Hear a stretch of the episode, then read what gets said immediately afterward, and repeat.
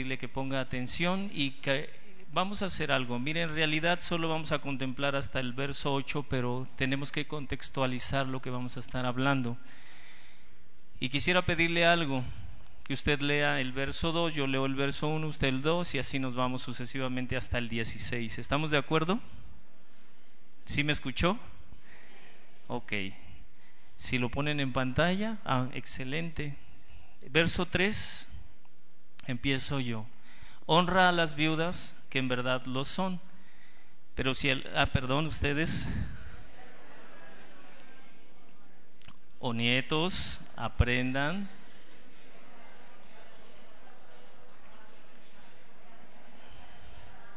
porque esto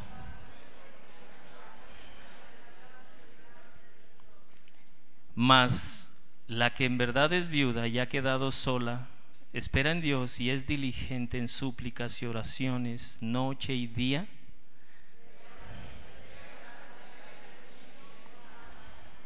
manda también estas cosas para que sean irreprensibles. Usted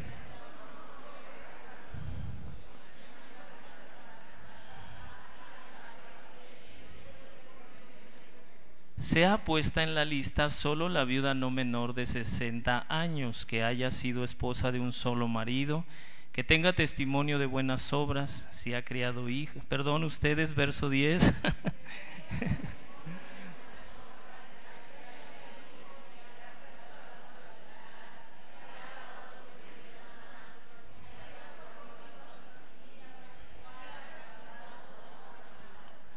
Pero viudas más jóvenes no admitas, porque cuando impulsadas por sus deseos se rebelan contra Cristo, quieren casarse. 12.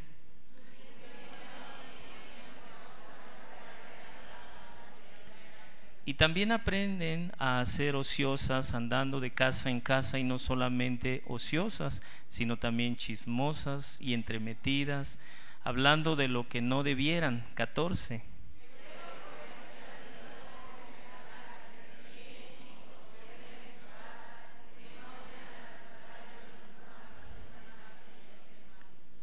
ya algunos se han apartado en pos de Satanás.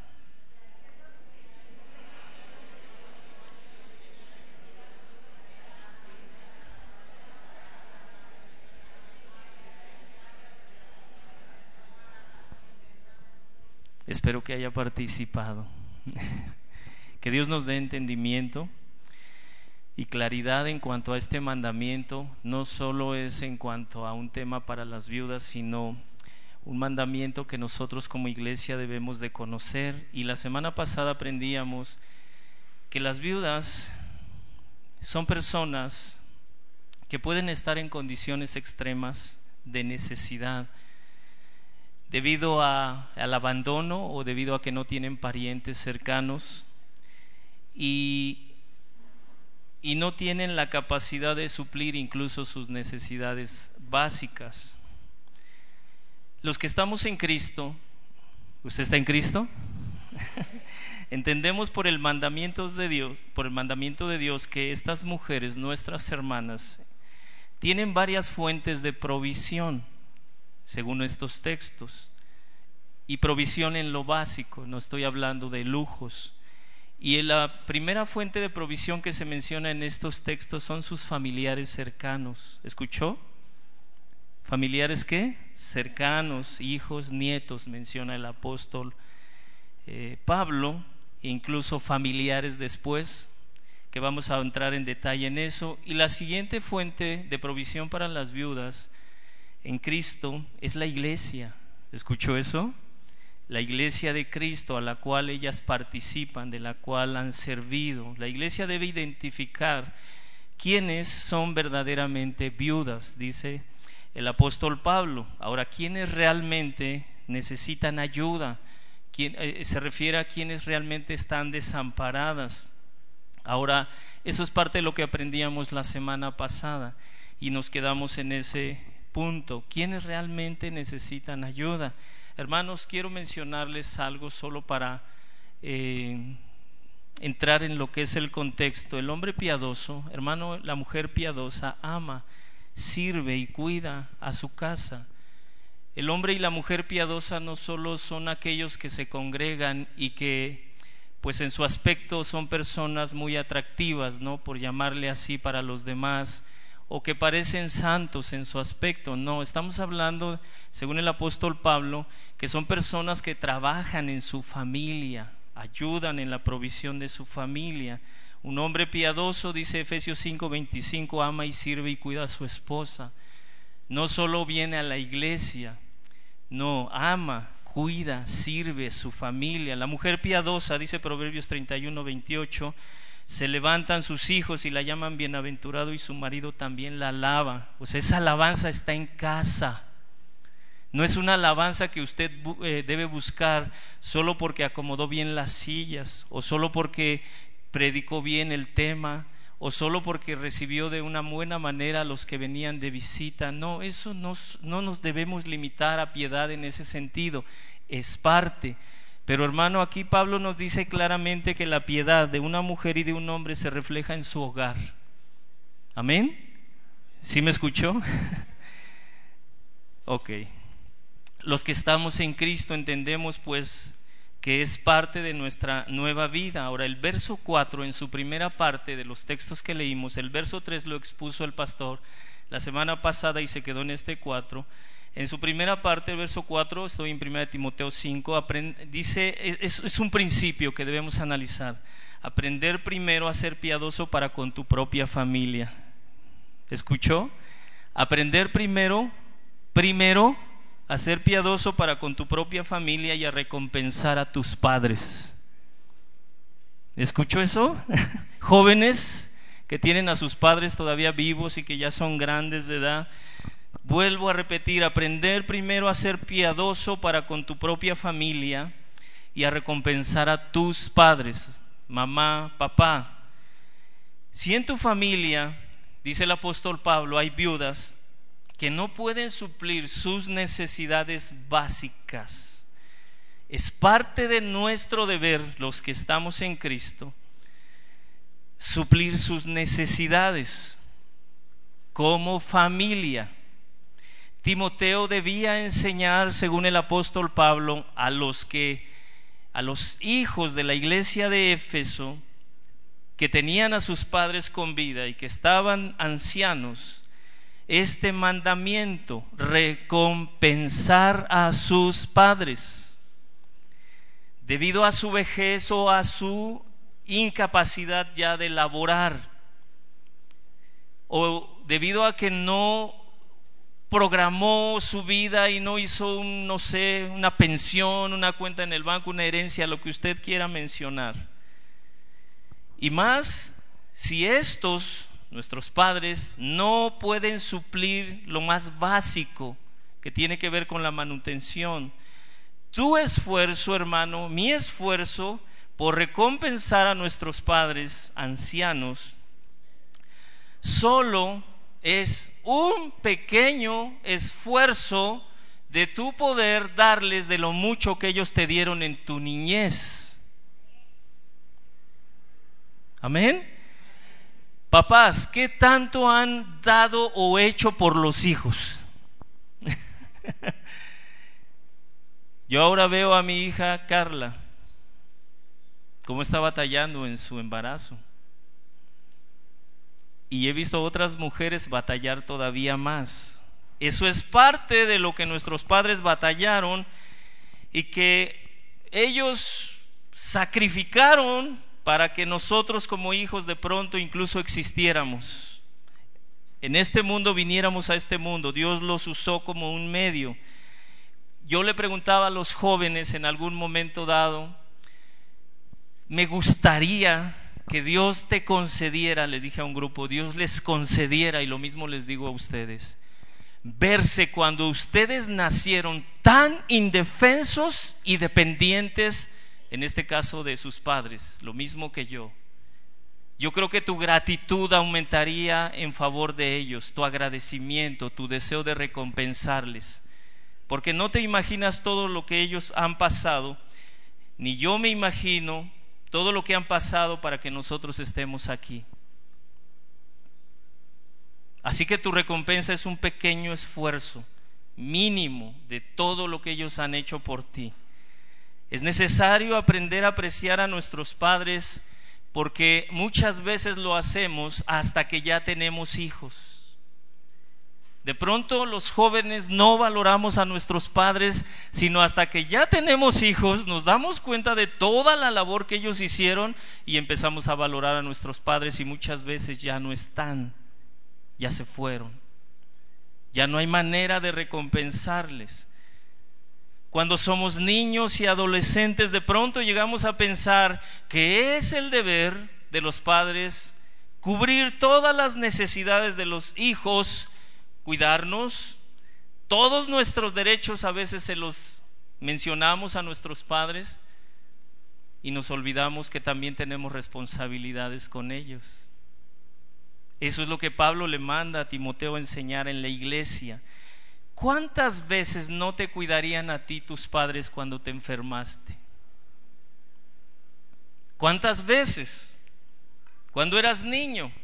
¿Cuántas veces no lloraste al caerte y simplemente hacerte un pequeño rasponcito y lloraste buscando el abrazo de mamá, de papá?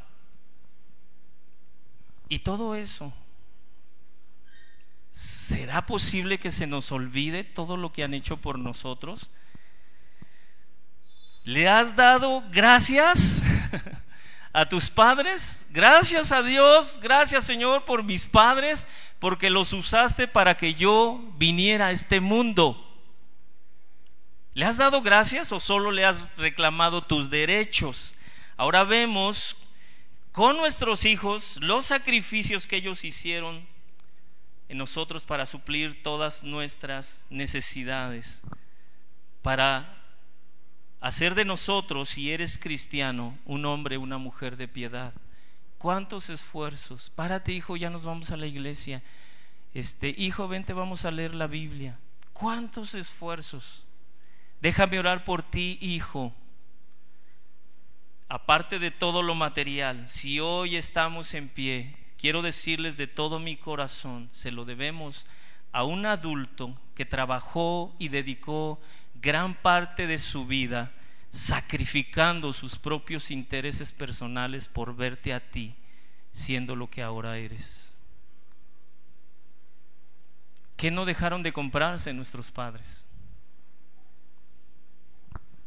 ¿Qué no dejaron de disfrutar por causa de la crianza de sus hijos? Me refiero a padres responsables.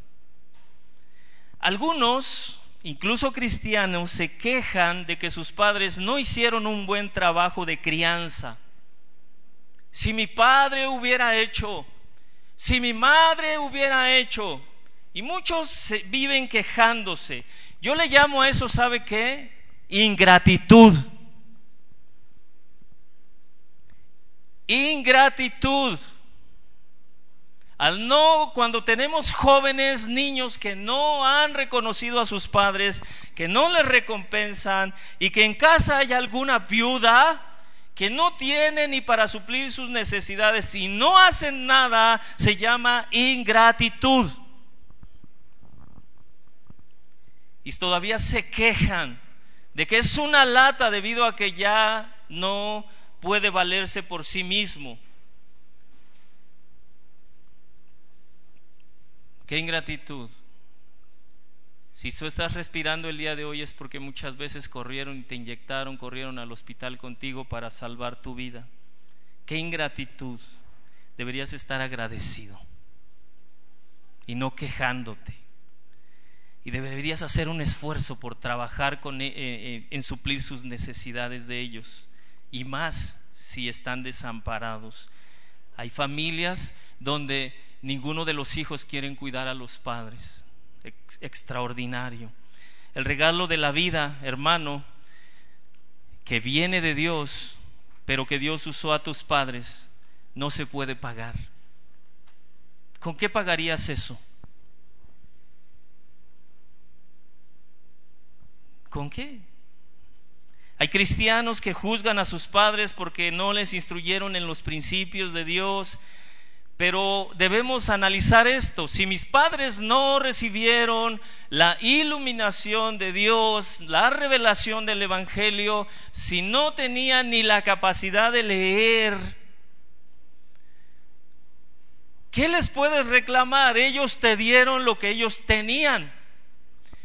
Pablo lo dice claramente en Primera de Corintios 15, lo que primero recibí les puedo dar acerca del Evangelio, que Cristo murió por vosotros. Alguien que no ha recibido la revelación del Evangelio no puede darlo tampoco.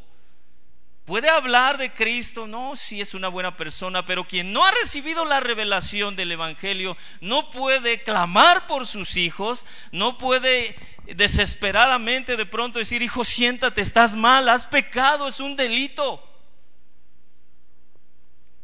Pero aquel que ha recibido la revelación del Evangelio no se puede quedar quieto. Si nuestros padres no fueron revelados en su corazón por el Evangelio, no te puedes quejar que no te instruyeron como un hombre de piedad. A ti te toca ahora, junto con las generaciones que vienen atrás, junto con las viudas que hay a tu alrededor, en tu propia familia, ayudarles y servirles. No les puedes reclamar. La palabra de Dios nos dice que les honremos. Ellos son dignos de tu honra, tus padres. Te hayan instruido, creado como te hayan creado. Independientemente del trabajo de tus padres de crianza, ellos merecen todo tu respeto y honra.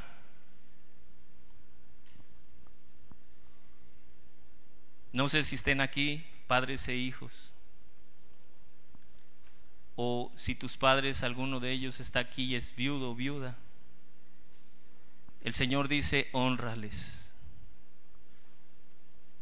recompénsales. Mandamiento entonces de Pablo, el verso 4, recompensa a tus padres y con todo lo que hagas por ellos jamás vas a poder pagar todo lo que ellos han hecho por ti. Amén. ¿Cuál es el mandamiento? Recompensa a tus padres. Dos ejemplos de la responsabilidad de los hijos hacia sus padres. Primero José, cuando se da a conocer a sus hermanos, después de que fue esclavizado y llevado a Egipto, eh, se encuentra con sus hermanos después de varios, varios acercamientos y en el verso 45, que, perdón, capítulo 45 de Génesis, verso 3, José dice, yo soy José, e inmediatamente le está diciendo a sus hermanos, e inmediatamente hace una pregunta, ¿vive aún mi padre? ¿Está vivo mi padre? José no buscó vengarse de sus hermanos, a pesar de que ellos intentaron matarlo, a pesar de su posición como señor de Egipto, no los humilló, buscó inmediatamente proteger a su padre y a sus propios hermanos que lo quisieron matar. Eso es un hombre de piedad, eso es una mujer de piedad. Porque entendió que Dios lo había enviado a Egipto para salvar la vida de toda su familia. Verso 5 de Génesis 45, José le mandó mensaje a su padre con sus hermanos. Verso 11, padre le, dice, le manda decir a Jacob, vente a la tierra de Egipto, yo te voy a alimentar. ¿Cuántos pudieran decir eso a sus padres? Padre, ya estás muy mal en tu vejez, vente, yo te voy a alimentar, Padre. ¿Cuántos pudieran decir? Esto es un hombre de piedad. A pesar de todo lo que le hicieron sus hermanos. José dijo, todavía quedan cinco años de hambre. Para que no perezcas de pobreza, ¿Cuántos ven a sus padres en la pobreza y no hacen nada? La fuente de provisión, dice Pablo a Timoteo, para los ancianos, para los viudos, debe ser primero en casa. Sus hijos deben hacerse responsables. José dijo, para que no perezcas de pobreza tú y tu casa y todo lo que tienes. ¿Sabe? Quiero decirle algo, hermanas, mujeres, de pronto cuando un varón trata de ayudar a sus padres, de pronto la mujer dice, primero tienes responsabilidad conmigo. No hay para ayudarle a tus padres o viceversa. No hay para ayudarle a tus padres, de pronto dice el varón. ¿Sabe? Sí hay. Lo que pasa que estás lleno de lujos. Ah, ¿qué pasó, hermano? El ICI no es lujo, es un lujo. El auto que traigo, hermano, no es un lujo, sí es un lujo. ¿O acaso valoras más un auto que una vida humana? Solo que no seas un hombre de piedad, una mujer de piedad. Dos, nuestro Señor Jesucristo. Dije dos ejemplos de responsabilidad de los hijos hacia los padres. Jesús clavado en la cruz no se olvidó de su madre y puso a su madre en las manos de Juan, uno de sus discípulos, Juan 19, 26, 27, cuando vio Jesús a su madre y al discípulo a quien él amaba, que estaba presente, dijo a su madre, a María, mujer, he ahí tu hijo. Después le dijo al discípulo, he ahí tu madre. Y desde aquella hora el discípulo la recibió en su casa. ¿Para qué la recibió en su casa Juan? A María, la mamá de Jesús. Para sustentarla. Para sustentarla, para cuidarla. Amén. ¿Cómo hemos actuado nosotros, hermano? ¿Cómo hemos actuado en nosotros hacia nuestros ancianos? viudas. En la segunda parte del verso 4 de Primera de Timoteo 5 dice, es bueno y agradable delante de Dios. ¿Qué es bueno y agradable delante de Dios? Que la familia, los hijos se hagan cargo de los ancianos cuando sus necesidades son apremiantes, cuando necesitan ayuda y no tienen forma de suplir todas sus necesidades. Esto es bueno y agradable delante de quién, hermanos? Así que no queremos o no estamos buscando quedar bien o buscando reputación en la colonia para que digan, mira, él sí trabaja con sus padres. No estamos buscando eso. Estamos buscando agradar a Dios.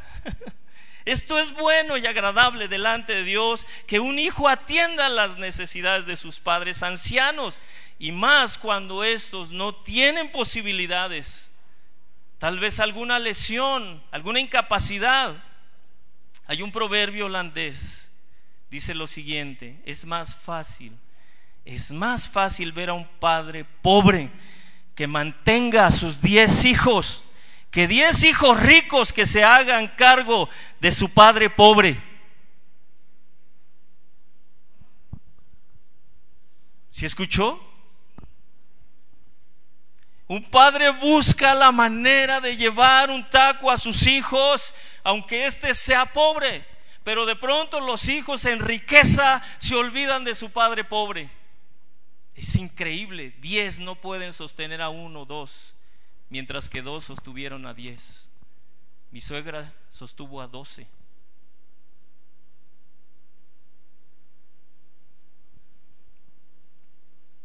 Necesitamos reflexionar.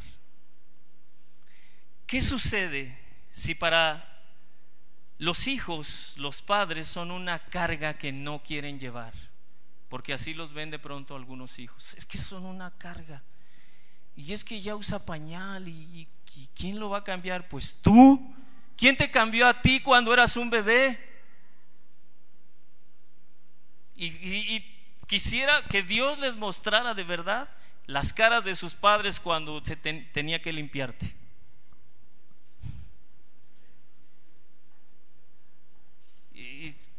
a ti te va a pasar lo mismo. Hermanos, Éxodo 22, escúcheme esto, se me olvida algo. Para aquellos que de pronto dicen mis padres ya ancianos son una carga si me los llevo a casa. Eso dice la Biblia, el apóstol Pablo en el verso 4, es malo y desagradable delante del Señor. Éxodo 22, 12, mandamiento de Dios, honra a tu padre y a tu madre para que tus días sean prolongados en la tierra que el Señor tu Dios te da. ¿Es un mandamiento de Dios honrar a los padres? ¿Sí o no? Éxodo 20, 12, perdón. Honra a tu padre y a tu madre. Levítico 9, 3, solo en su primera parte. Cada uno temerá a su padre y a su madre. Uno de los pecados que Dios resalta en la caída de Israel cuando fueron llevados cautivos los israelitas es Éxodo, Ezequiel, perdón, 22.7. Al padre y a la madre despreciaron.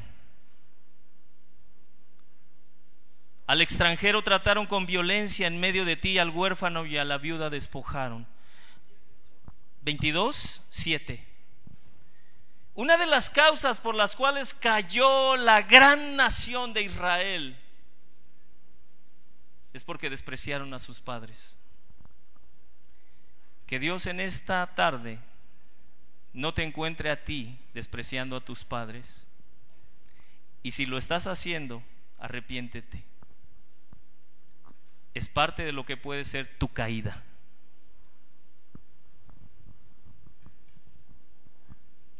Hermano, ¿me está deseando eso? No, hermano. Tienes que hacer algo.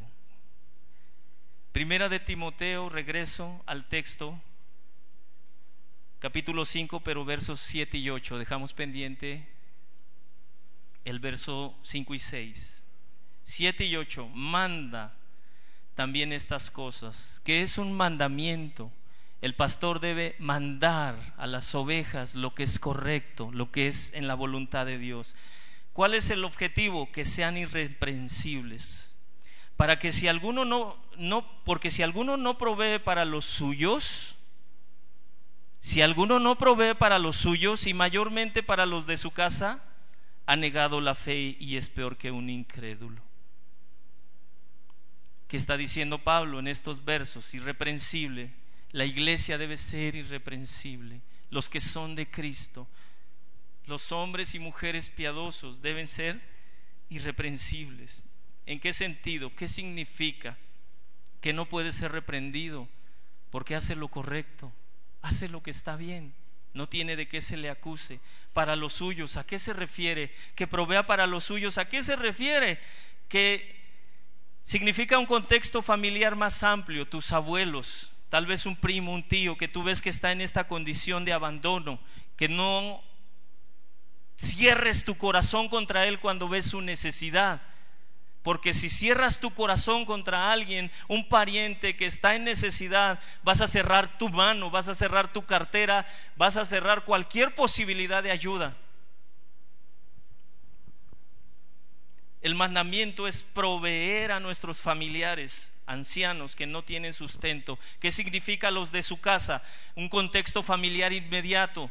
Tu esposo, tu esposa, tus hijos, en este caso tus padres, porque le está hablando a los hijos, háganse cargo de sus padres. Si un creyente tiene la posibilidad de ayudar en sus necesidades a sus padres y no lo hace, Pablo dice claramente es peor que un incrédulo. Esa es tu verdadera condición si estás actuando de esa manera has negado la fe. Se refiere a una persona que profesa ser cristiana, pero por su falta de piedad demuestra que probablemente no lo sea, no sea creyente. ¿Por qué, hermano? Porque no tiene obras que demuestren que ha creído en Cristo. Tiene una actitud de impiedad, no me importa, de indiferencia. Sí son mis padres, pero si usted viera, hermano, cómo me trata, eso se llama justificación. Santiago 2, 14 al 18 nos dice algo claramente acerca de si nos queremos justificar y decir, sí soy creyente, pero nunca voy a ayudar a ese hombre por todo lo que me hizo, a esa mujer, eh, aunque haya enviudado. No, si usted viera cómo me maltrató, dice, Señor, perdónale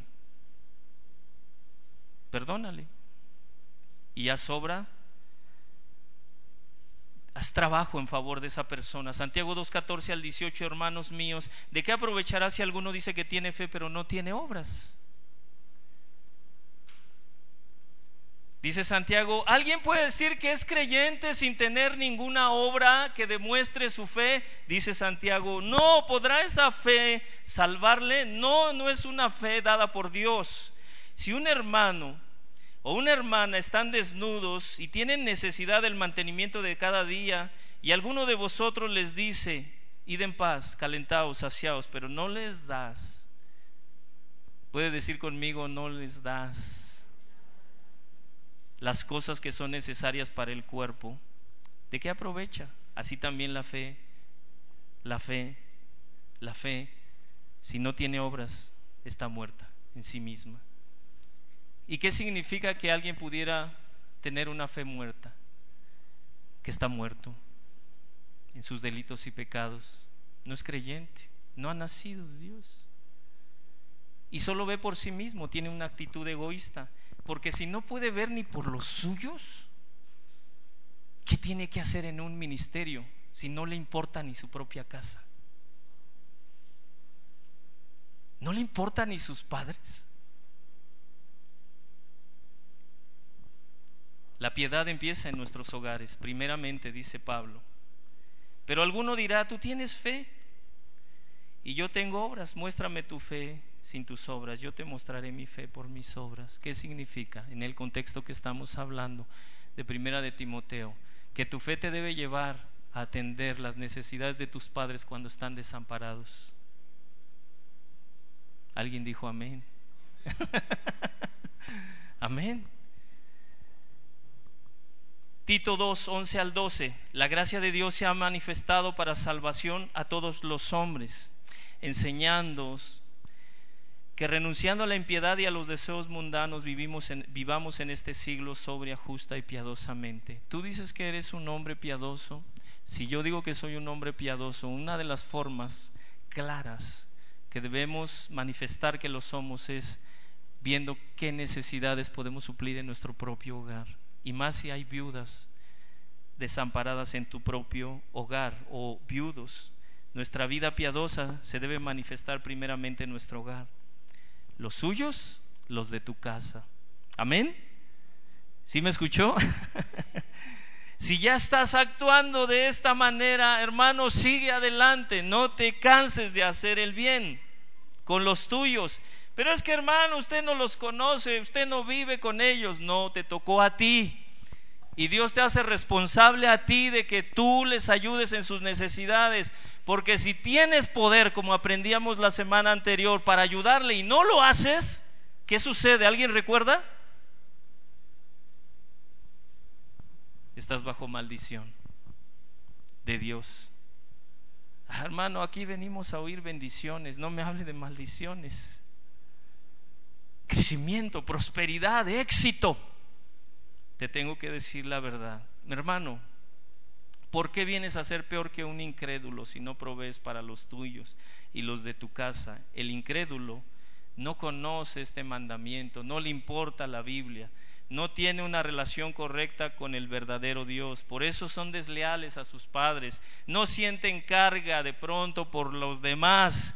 No tienen el Espíritu Santo. No tienen el poder que capacita al creyente para amar a los demás a su propia familia, aunque algunos incrédulos se ocupan de ayudar en las necesidades de sus padres, en su vejez, y muchas veces parecen creyentes, hermanos, Hermanos, entendamos esto.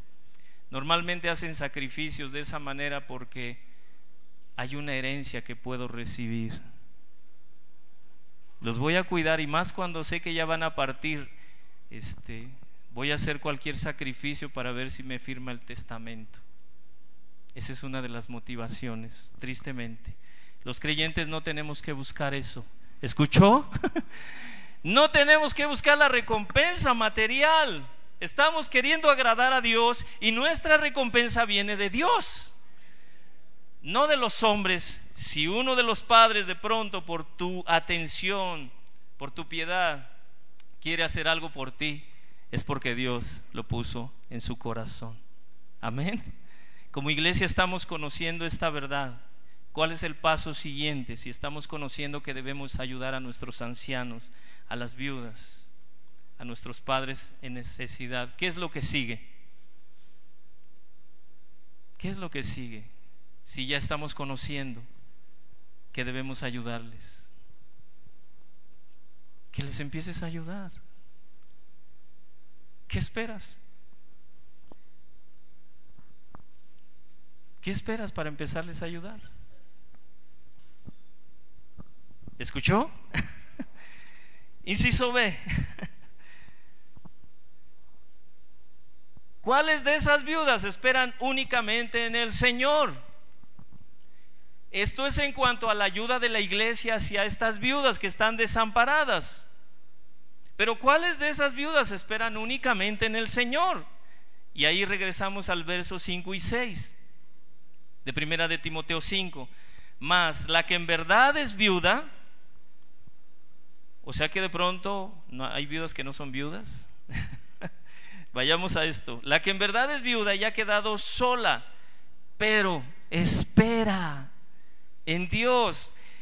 ¿Cómo está esperando a Dios o cómo está demostrando? Es diligente en súplicas y oraciones noche y día.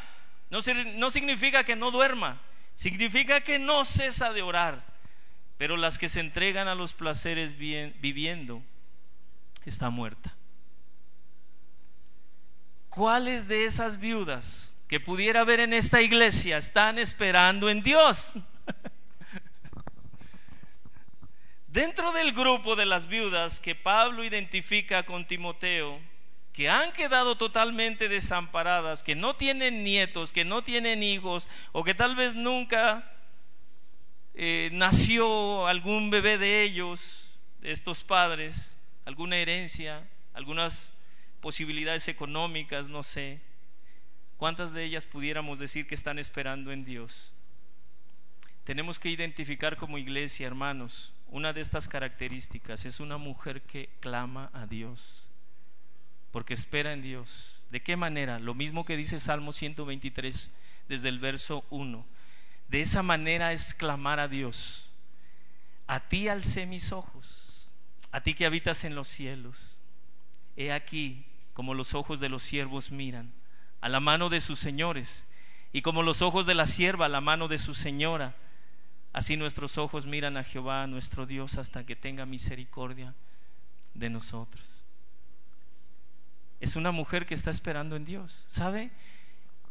Perdón la comparación, pero de pronto estamos sentados a la mesa comiendo y tenemos un, una cachorrita que se llama Morita, una perrita, y empieza a manotearme en mi pierna y empieza a manotearme y se regresa en sus dos patas y regresa y se vuelve a retirar y me brinca y, se me queda viendo y de pronto yo la estoy así viendo de reojo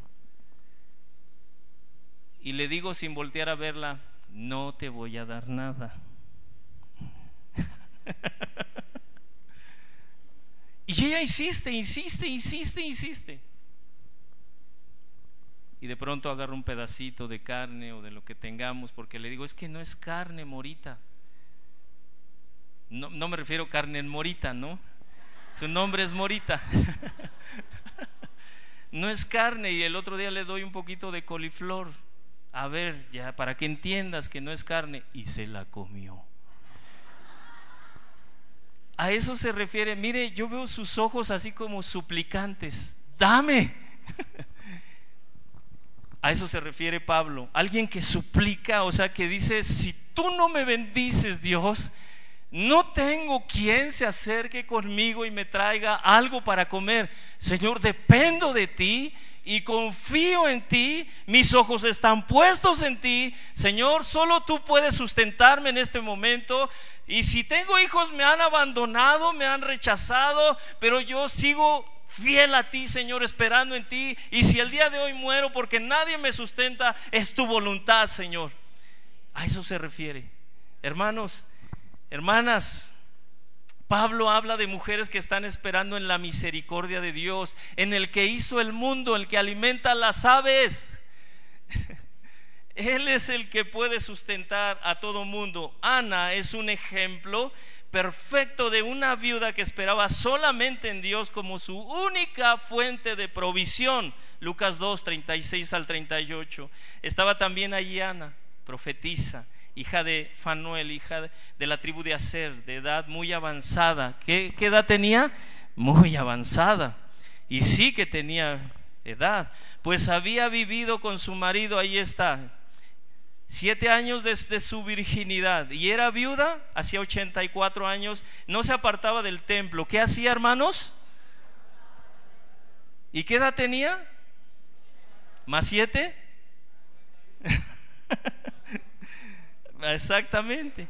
Y, los de solteras servía de noche y de día con ayunos y oraciones. A ver, hermano, yo tengo 30 años y el doctor dice que debo comer cuatro veces, cinco veces al día. Esa mujer tenía 90 y estaba ayunando. Tenía más de 100. Estaba ayunando, estaba orando y servía a Dios en el templo.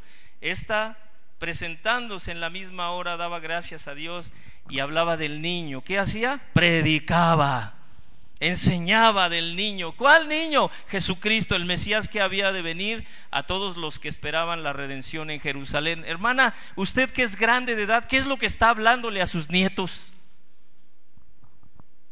¿Qué le está hablando a sus nietos? ¿Le habla de Cristo? Esta mujer impresionante la edad que tenía, era más de 100 años, porque imagínense si se casó a los 15, 16, más 91. ¿Se imagina? Hermanos, hay jóvenes que no quieren atender situaciones de sus hogares que porque ya están cansadas. Ahora me dirijo a las hermanas. Esta mujer tenía más de 100 años. Todos los que hemos sido hechos participantes del cuerpo de Cristo tenemos una función en la iglesia. Esta mujer lo entendió.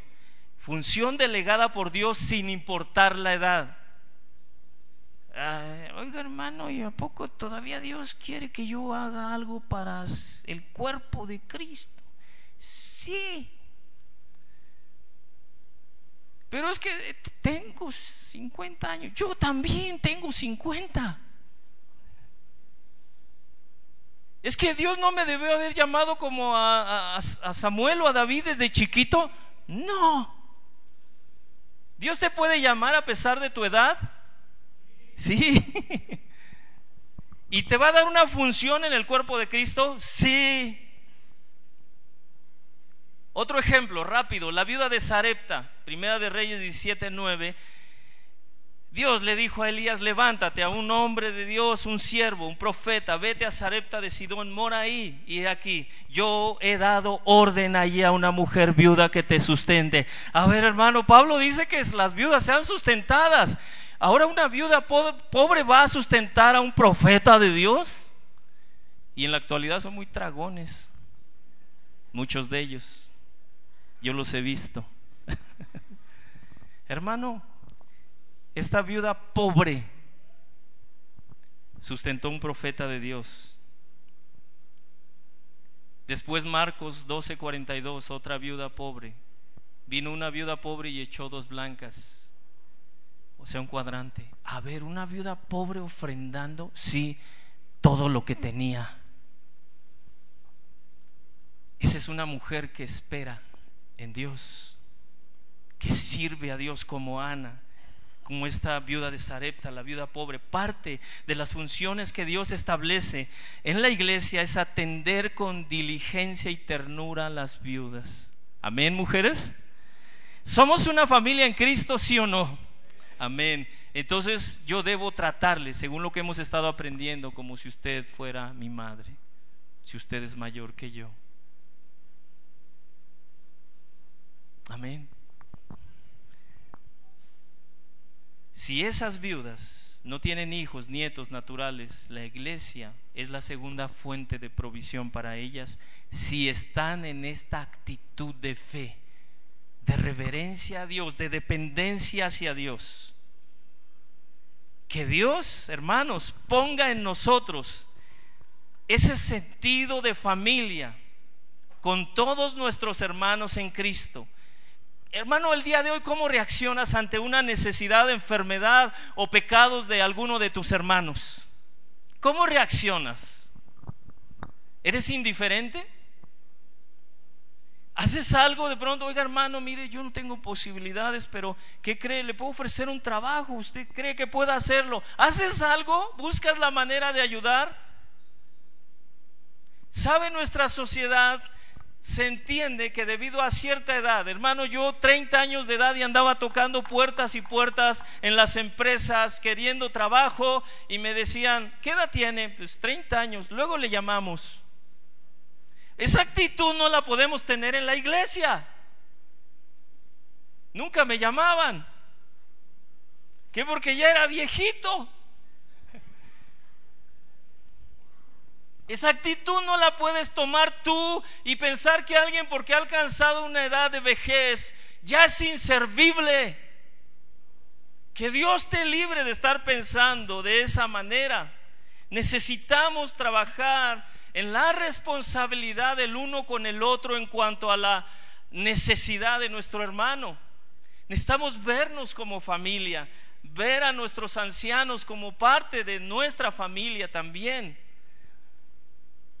Romanos 12, 10 al 11, el amor entre nosotros sea sin fingimiento. ¿Qué pasa si yo digo, ay, bien hermano, y Dios le bendiga, hermano? Ay, hermanos, que ni se me acerque porque siempre anda pidiendo. ¿Qué pasa si tenemos una actitud así? Hermano, tenemos que romper todo ese tipo de formas de pensamiento de solo vivir para nosotros mismos, sea sin fingimiento, aborrezcan lo malo, sigan lo bueno. Esto es bueno y agradable delante de Dios, dice Pablo. Amaos los unos a los otros con amor fraternal en cuanto a honra. Si tienes que honrar a tus ancianos, honra a tus ancianos, prefiriendo los unos a los otros. Verso 13, de ahí mismo, Romanos 12, compartiendo para las necesidades de los santos. ¿Qué? ¿Qué? Si alguno dice que yo comparta de mis cosas con las necesidades de... Y póngale usted nombre. Es un mandamiento para los hombres de piedad. Si usted no es hombre o mujer de piedad, no practique nada de esto. Siga viviendo para sí mismo. Siga siendo egoísta. Siga comiéndose todo lo que recibe de parte de Dios. Primera Tesalonicenses 4, 9 al 10. Acerca del amor fraternal no tenéis necesidad de que les escriba. Extraordinario. Porque ustedes mismos habéis aprendido de Dios. Primera Tesalonicenses 4, 9, 10. El que ha aprendido de Dios, Jesús lo menciona en Juan 14. Todo el que ha sido enseñado por mi Padre vendrá a mí. Si alguno no es enseñado por Dios, hermano, todo lo que está oyendo del pastor no le importa. Que Dios en su misericordia y en su soberanía te enseñe, te enseñe estos mandamientos, te enseñe el Evangelio. Vosotros mismos habéis aprendido de Dios que os améis unos a otros. También lo hacéis así con todas, con todos los hermanos, es decir, algo que ya estaban practicando en la iglesia de Tesalónica que están por toda Macedonia, pero rogamos, hermanos, que abundéis en ello más y más. Hermano, yo ya estoy empezando a ayudar. Como esta iglesia de Tesalónica, ya le ayudo a mis padres. Descubrí que hay una viuda y que yo no quería ayudar. Y ya le pedí perdón a Dios y ya empecé a ayudarlo. Ah, pues abunda más y más en esto. No te detengas, crece en esto. Esto es agradable para Dios. Amén. La familia es la base de la sociedad. Estaba leyendo de un periódico, una sociedad compuesta por familias sin valores, sin amor, será una sociedad enferma y sin fundamento sólido. Las familias saludables en las que sus miembros se aman unos con otros, se respetan, se cuidan, contribuyen al crecimiento y la estabilidad del lugar donde viven. Esto lo dijo un, un impío. ¿Y qué es un impío, hermano? Alguien que no tiene piedad, que no es creyente y que para él o para sus estudios la sociedad es determinante para el funcionamiento correcto de una sociedad. Y para ti como hombre de piedad y mujer de piedad, ¿esto es real? ¿O es para la iglesia primera, donde estuvo Timoteo? Donde estuvo Pablo, Jesús dijo algo extraordinario. Si una casa Marcos 3:25, está dividida contra sí misma, tal casa no puede permanecer. El día de hoy Dios observa tu corazón y también sabe si estás dormido. Y tal vez con tus ojos así abiertos, pero en tu mente estés viajando, ¿no? Sí lo veo, hermano, pero no sabes ni qué estamos hablando. Hermanos,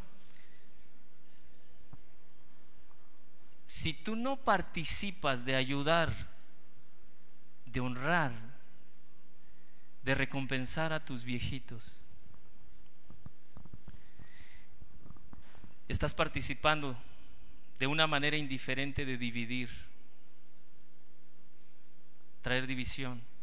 ¿Sabe por qué? De pronto alguien te va a preguntar, oye, vi a tus papás y fíjate que parece que no tiene nadie quien les ayude. Ah, no, es que son esto y esto y lo otro y empiezas a quejarte.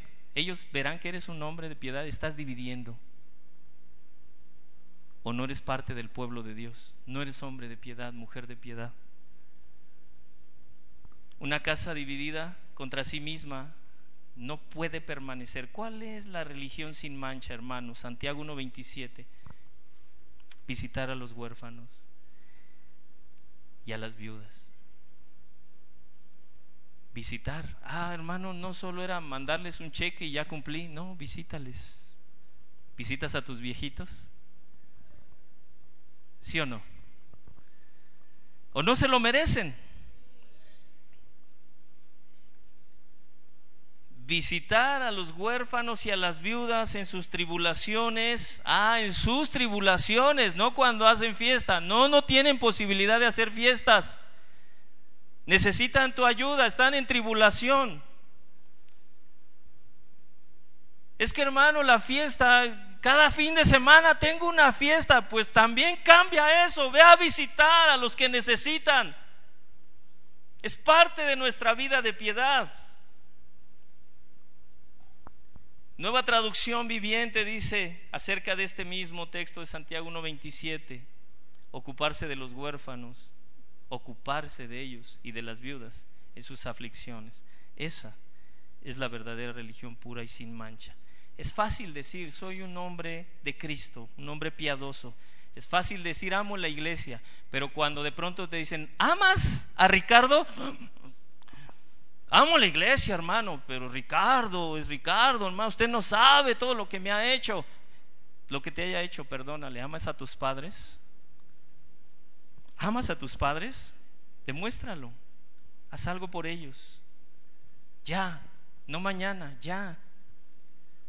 Primera de Juan 2, 9 al 10, el que dice que está en luz pero aborrece a su hermano. Ah, hermano, yo no aborrezco a mis viejitos.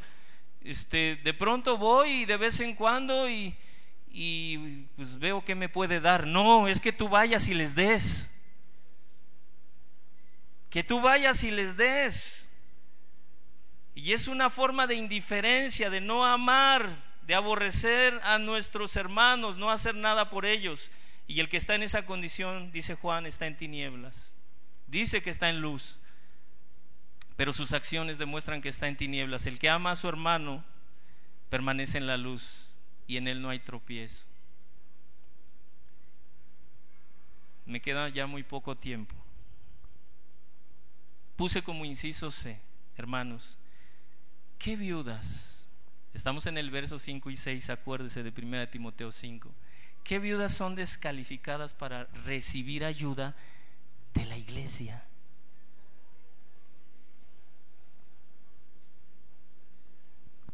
Estamos en el verso 5 y 6, ese tantito.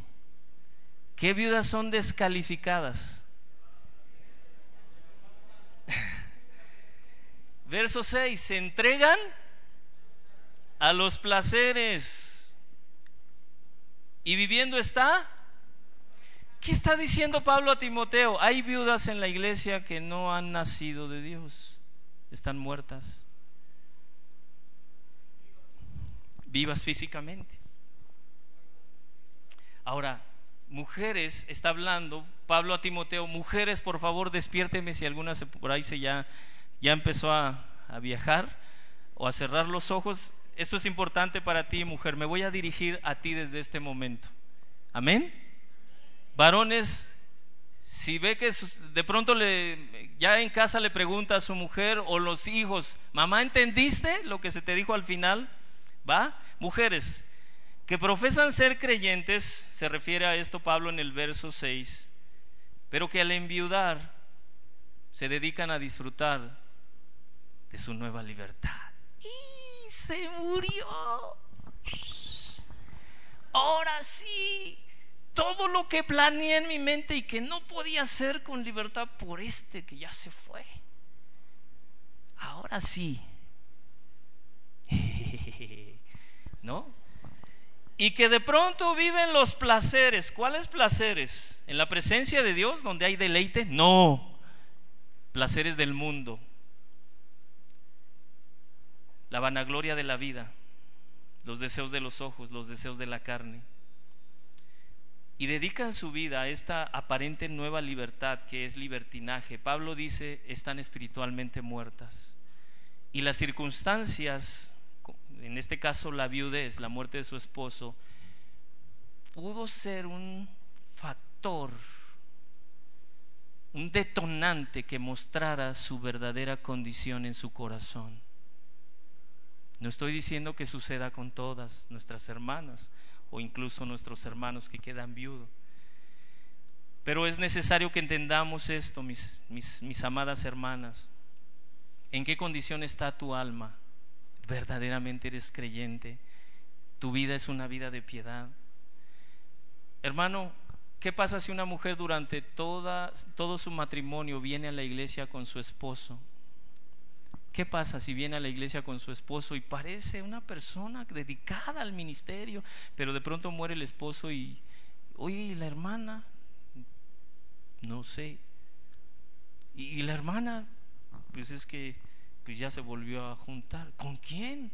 Tiene una semana que falleció su esposo. Estoy exagerando un poquito, ¿eh? Ninguna mujer en este lugar yo sé que haría semejante cosa, ¿verdad que no? Pero el asunto es que de pronto hay personas que pudieran caer en esta condición. ¿Cómo pudo caer? Primera de Corintios 10, 12 al 13. Así que el que piensa estar firme, mujer, tienes que ver que tú estés firme, verdaderamente. No nos ha sobrevenido, este texto le encanta a mi hermano Pedro, ninguna tentación que no sea humana, pero fiel es Dios. ¿Qué es Dios? Fiel no os dejará ser tentado, hermanas, más allá de lo que podáis resistir, sino que dará también juntamente con la tentación la salida para qué? Para que puedas soportar. Las mujeres piadosas pueden soportar verdaderamente la tentación carnal, la tentación de la vanidad. Ahora, también quiero mencionar una responsabilidad del varón hacia su mujer. Me estoy refiriendo ahora a los matrimonios. Si una viuda se entrega a los placeres del mundo porque está muerta espiritualmente, es una advertencia para los varones casados, cristianos, porque nosotros somos cabeza de familia. ¿De qué manera, varón, estás trabajando con tu mujer?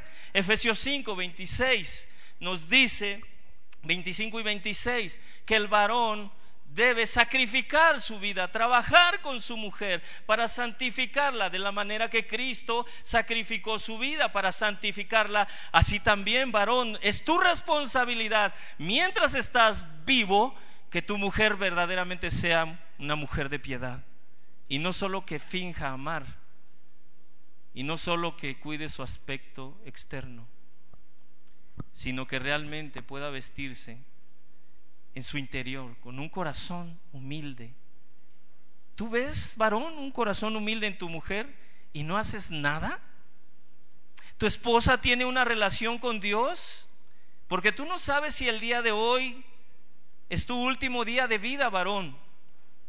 Y Dios te hace responsable de su vida espiritual de tu esposa, en cierta manera delante de Dios tú debes buscar que ella tenga una comunión con Dios, con las escrituras, con el Evangelio, que sea salva, que crezca si ha sido salva, que crezca espiritualmente. Si no ha nacido de Dios, tú eres responsable de clamar por ella, por su salvación. Si tú ves que no hay fruto del Espíritu, no hay vida de piedad. Es tu responsabilidad, varón, que clames a Dios, tomando en cuenta que hoy pudiera ser el último día de tu vida. En cierta manera, el varón es responsable que su, su mujer no abandone la fe después de que él ya no esté. Medita, varón, si el día de hoy es tu último día, ¿qué sucederá? ¿Cómo reaccionaría tu mujer el día de mañana? ¿Estaría en la iglesia? ¿O disfrutaría su libertad? Una mujer, ahora con ustedes, hermanas, una mujer que se entrega a los placeres del mundo al enviudar, ¿fue una mujer verdaderamente piadosa mientras asistió a la iglesia? Es muy probable que no. ¿Acaso, meditemos todos, varones y mujeres, tendremos en esta iglesia hermanas casadas que están abandonadas por sus maridos en la vida espiritual? Que su marido no le lee un texto y no le dice, mira mi vida, fíjate que leí esto y creo que tal vez no te va a agradar, pero creo que es para tu edificación. Y creo que te debes arrepentir de tus errores. Varón, ¿haces ese tipo de cosas? ¿Alguna mujer estará abandonada? No me diga nada, mujer, porque no tendríamos tiempo para oírlas a todas.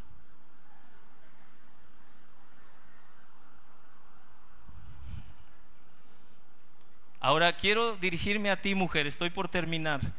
¿La mujer cristiana es responsable ante Dios de su propia vida? ¿Sí o no? Sí, el, varón tiene una responsabilidad ante Dios, pero tú también eres responsable delante de Dios.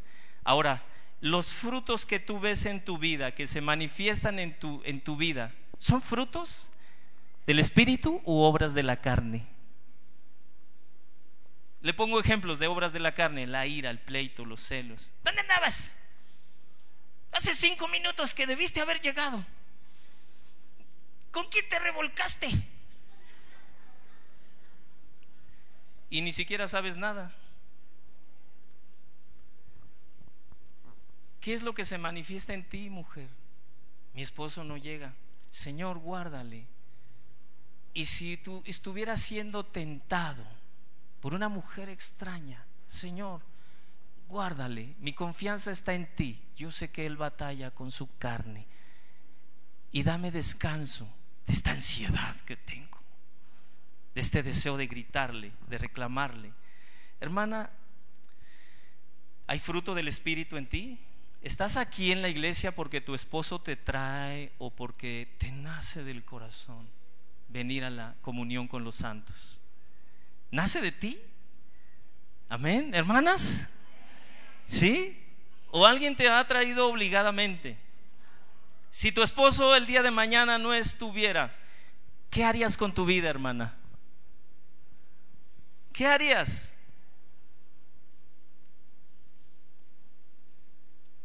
¿Actuarías como la viuda que se menciona en el verso 5?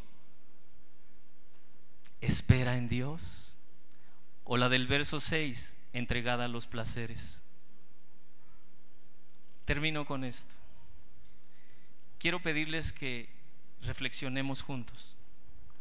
Por favor, hermana, me voy a dirigir más a usted. El libro de Ruth, póngase de pie, por favor. Espero no, le prometo no tardarme ni media hora. Y, hermano, si tiene algún ancianito allá a, su alrededor, y más si es su papá, su mamá, su abuelito, dígale, eres una bendición. Gracias por todo lo que me has dado. Pero reflexionemos junto en esto, juntos en esto. Les pido que guardemos silencio. Reflexionemos juntos. Ruth capítulo 1, solo narro algo, no lo pongan en pantalla. Hay un hombre llamado Elimelech, su esposa Noemí, partieron a Moab porque no había alimento en Israel, sus hijos Malón y Kelión. Se fueron buscando sustento a Moab. Murió Elimelech. ¿Y qué pasó con Noemí? Quedó viuda. ¿Cómo quedó Noemí? Viuda. Sus hijos tomaron mujeres para cada uno de ellos. Sus hijos Malón y Kelión tomaron a Orfa y a Ruth, moabitas. Vivieron con ellas como diez años aproximadamente y también ellos murieron. ¿Cómo quedaron Orfa y Ruth? Viudas. Tenemos una viuda grande de edad y dos viudas jóvenes. Amén. Ahora, Noemí, y bueno, les leo el verso 5, murieron también los dos, Malón y Kelión, quedando así la mujer desamparada. ¿Cómo queda una viuda? Desamparada. Noemí y sus dos nueras, tres mujeres viudas desamparadas, van camino a Judá. Y de pronto Noemí decide detenerse, reflexionando y decirle a sus dos nueras viudas, regresense con sus padres. No tiene caso que se vayan conmigo. Váyanse con ellos. En el verso 13, Noemí les dice, yo soy una mujer amargada por todo lo que he padecido. Murió mi esposo y murieron mis dos hijos. Váyanse. Orfa entonces acepta la propuesta y regresa con sus padres a Moab. Y Noemí le ruega a Ruth, vete también tú. Verso 16 y 18 respondió Ruth, no me ruegues que te deje y me aparte de ti, porque donde quiera que tú fueres, iré yo. Y donde quiera que vivieres, viviré. Tu pueblo será mi pueblo y tu Dios mi Dios. Mujer viuda que espera en Jehová, que espera en Dios. Siendo joven, no entregada a los placeres, Así me haga Jehová y aún me añada, que solo la muerte me va nos va a separar a ti y a mí, le dice a Noemí. Y entonces Noemí, viendo que estaba resuelta, ¿cómo estaba Ruth? Resuelta. A ir con ella, no dijo más. Ruth mostró su piedad, llegaron a Judá, una viuda joven mostrándole piedad a una viuda amargada, Noemí no abandonó a su suegra debido a su amargura. Y de pronto en el capítulo 2 surge en escena vos, un pariente lejano de Elimelech, el esposo de Noemí. Y decide ayudar a Ruth permitiéndole recoger espigas en sus campos. De pronto se empieza a dar una relación y vos restituye a Ruth, la acepta. Y vea lo que dice el capítulo 2. Medite por favor, mujer verso 10 al 11, Él le dijo, vos a Ruth, bendita seas tú de Jehová, perdón, Noemí a Ruth, hija mía, me has hecho mejor tu postrera bondad, es decir, me manifestaste tu bondad estando con mi hijo y ahora viuda me sigues manifestando tu bondad, tu postrera bondad que la primera, no yendo en busca de los jóvenes sean pobres o ricos. No cayó en lo que dice Pablo a Timoteo del verso 6, entregada a los placeres. Ahora pues, no temas, hija mía, yo haré contigo lo que tú digas, pues toda la gente de mi pueblo sabe que eres, que eres, que eres muy mujer virtuosa, mujer virtuosa. ¿Habrá eso el día de hoy en la iglesia? Mujeres viudas, virtuosas. El punto es este, meditemos, hombres y mujeres. Si somos hombres de piedad, nuestros padres, ¿por qué están abandonados? Si eres viudo, viuda, ¿Estás esperando en Dios o vives entregado a los placeres? ¿Acaso no te ha resplandecido el Evangelio y vives esclavo de la carne, de Satanás?